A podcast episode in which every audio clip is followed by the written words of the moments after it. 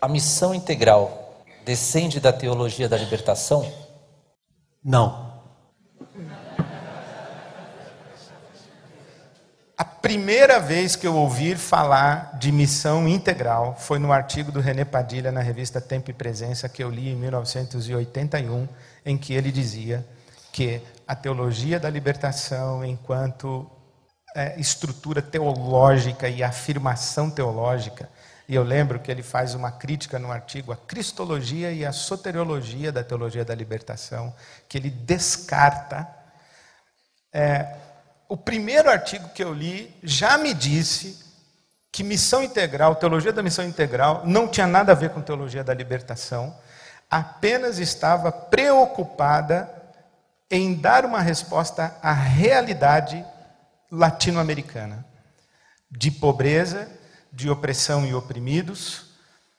Né? Por exemplo, o livro do Rubem Alves, O Suspiro dos Oprimidos, é uma coisa impressionante, é, já daquela época é, essa resposta à realidade da pobreza. Muito recentemente, quando a Igreja Católica Romana condenou John Sobrino, o Fernando Altemeyer, das, da área de teologia da PUC, escreveu um artigo interessantíssimo.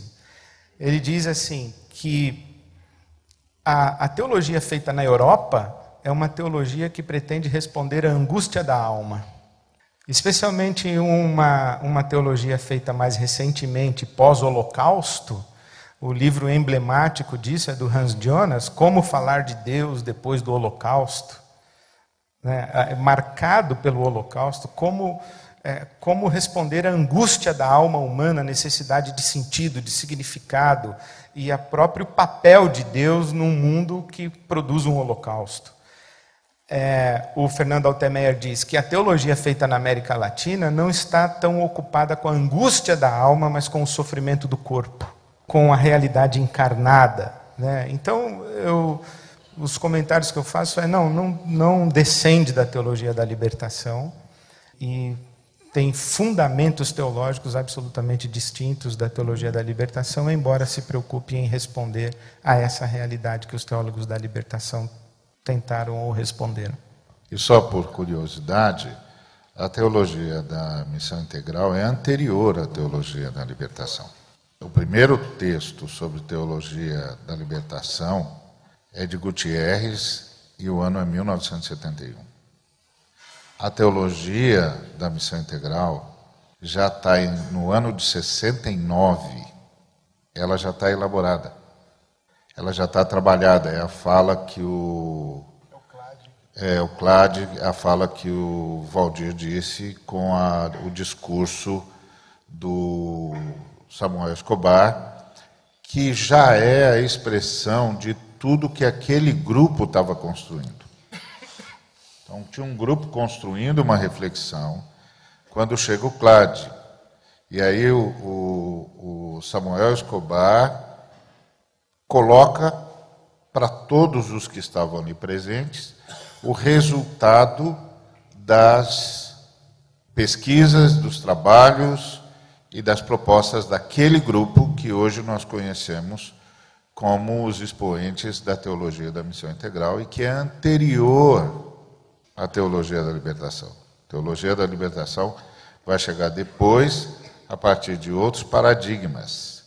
Porém, ambas enfrentam a mesma realidade, que é a realidade da injustiça e de como ela se manifesta na história.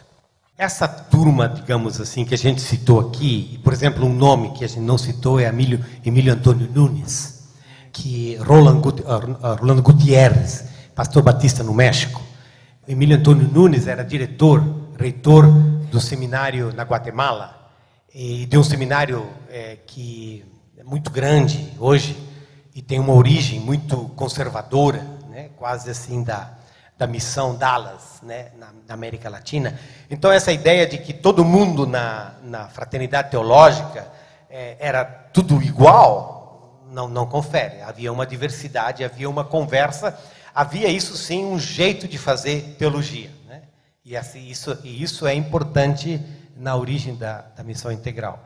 Acho que da mesma forma com a teologia da libertação. A, a teologia da libertação ela tem é, desde uma, uma expressão é, muito mais, é, digamos assim, é, protestante, quase evangélica, num Miguel Bonino, até é, caras que eram mais radicais é, em termos políticos, em termos da instrumentalização do político. Então, assim, é importante a gente não botar, não é tudo farinha do mesmo saco. A segunda coisa que eu que eu queria dizer, eu, eu acho que a gente podia, algum, de repente, que vai trabalhar isso melhor na, na escola da missão integral, eh, trabalhar diferentes momentos também. Né? E eu acho que um primeiro momento foi é, um momento bastante crítico à teologia da libertação, e é o que você citou há pouco. Então você pode, Emílio Antônio Nunes, por exemplo, tem um clássico assim, de, crítico à, à teologia da libertação, e ele era mais crítico que outros dentro do, dentro do grupo. Na sua origem, a teologia da libertação não era um referencial para, para a missão integral, ah, havia uma postura muito crítica. Eu acho que houve um segundo momento, mais tarde, onde se percebeu a necessidade de estabelecer alguns vínculos de diálogo com algumas expressões da teologia da libertação. Então, por exemplo, um, dos, um, um, um desses parceiros de diálogo foi exatamente o Mix Bonino, é, onde se percebeu que haviam preocupações e haviam uh, jeitos de, de, de fazer teologia que eram importantes também para uma vertente evangélica na América Latina. E esse foi um diálogo crítico, mas eu diria também que ele foi um diálogo frutífero. O que é que está na origem da teologia da libertação? Eu acho que, para mim, ah, há muita legitimidade na, naquilo que está na origem da teologia da libertação. E um, uma das perguntas germinais da teologia da libertação é, é justamente é, olhando, e nesse sentido a teologia da libertação ela é fundamentalmente um fenômeno católico na América Latina. Né? Ela nunca foi um movimento de base no mundo evangélico protestante. Né? É, mas foi essa revisão da própria história. Né? E essa pergunta, por que é que a por que é que a igreja está tão perto do poder, pensando na igreja católica, historicamente falando, e tão longe do povo? Por que é que o povo continua pobre, se nós, nós, se nós nos dizemos um continente cristão? O que é que Deus tem a ver com essa realidade de pobreza e o que é que Deus está dizendo hoje para esses pobres? Algumas dessas perguntas levaram as pessoas, ah, os teólogos, a rever a sua própria teologia. E de, fazendo ponte com o que você falou no início, não é? Que, dizendo, mas gente, essa nossa teologia que nós importamos da Europa, essa nossa teologia que é fundamentalmente cerebral e abstrata, que é conceitual, que é propositiva, filosófica nesse sentido, que tem na filosofia a sua mediação por excelência com a teologia, essa teologia não tem dado respo as respostas dessa teologia, não mudam a nossa realidade. O nosso povo continua pobre, a nossa realidade continua sendo de injustiça, e os nossos, as nossas casas, os nossos é, é, é, casas pastorais, é uma forma de dizer, estão perto do poder. Nós precisamos, nós rever isso. E eu acho que o grande esforço da teologia da libertação foi justamente rever isso. A forma como esse rever isso foi feita, certamente sofreu uma crítica desde uma perspectiva evangélica. Mas o que eu acho que podia, é, é, é, o que soou bem para, digamos assim, para nós da missão integral, foi dizer, mas gente, eu acho que as perguntas que eles estão fazendo são legítimas, são importantes, são necessárias.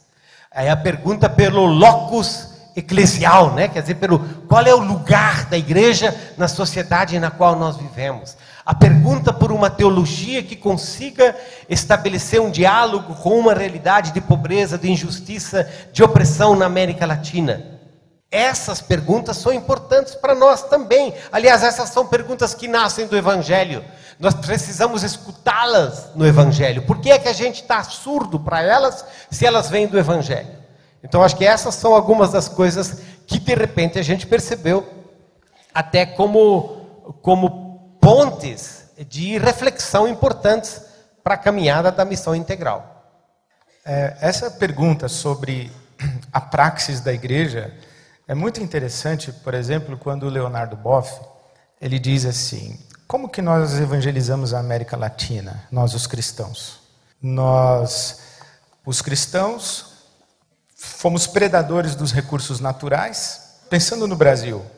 Os cristãos que chegaram no Brasil abusaram das Índias, mataram os índios e, e foram predadores dos nossos recursos naturais. Então, isso não significa trazer boas novas. Nós não evangelizamos o Brasil, nós cristianizamos o Brasil com uma subcultura cristã que é absolutamente condenável. Aliás, a mesma crítica que o Henrique Dussel vai fazer para a América Latina inteira, não só para o Brasil. É esse tipo de reflexão histórica que gera uma outra forma de ler a Bíblia e de conceituar o que é fazer missão, o que é evangelizar, o que é levar boa nova a um contexto de pobreza e de opressão da América Latina. É, a teologia da libertação fez isso do jeito dela e a missão integral faz isso do seu próprio jeito. Mas é, é por isso que a teologia da missão integral é uma teologia da praxis, do que é ser igreja nessa realidade de um ponto de vista assim evangélicos, a gente quando o Leonardo Boff faz essa crítica da igreja, né, da cristianização, nós evangélicos dizemos, tá vendo, é isso aí mesmo. É, a pergunta também é, a gente tem a gente tem a coragem de fazer a, a análise da nossa própria história? É, a gente tem essa coragem de fazer isso? E, e, mas fazer essa revisão, ela é complicada. O que é que nós, nesse sentido, a gente começa a entrar em algumas áreas, é, digamos, mais sensíveis. É, por exemplo, como que a gente, então, olha para todo o esforço da empresa missionária norte-americana no continente latino-americano. Qual é era a agenda dos missionários? Como é que eles faziam missão?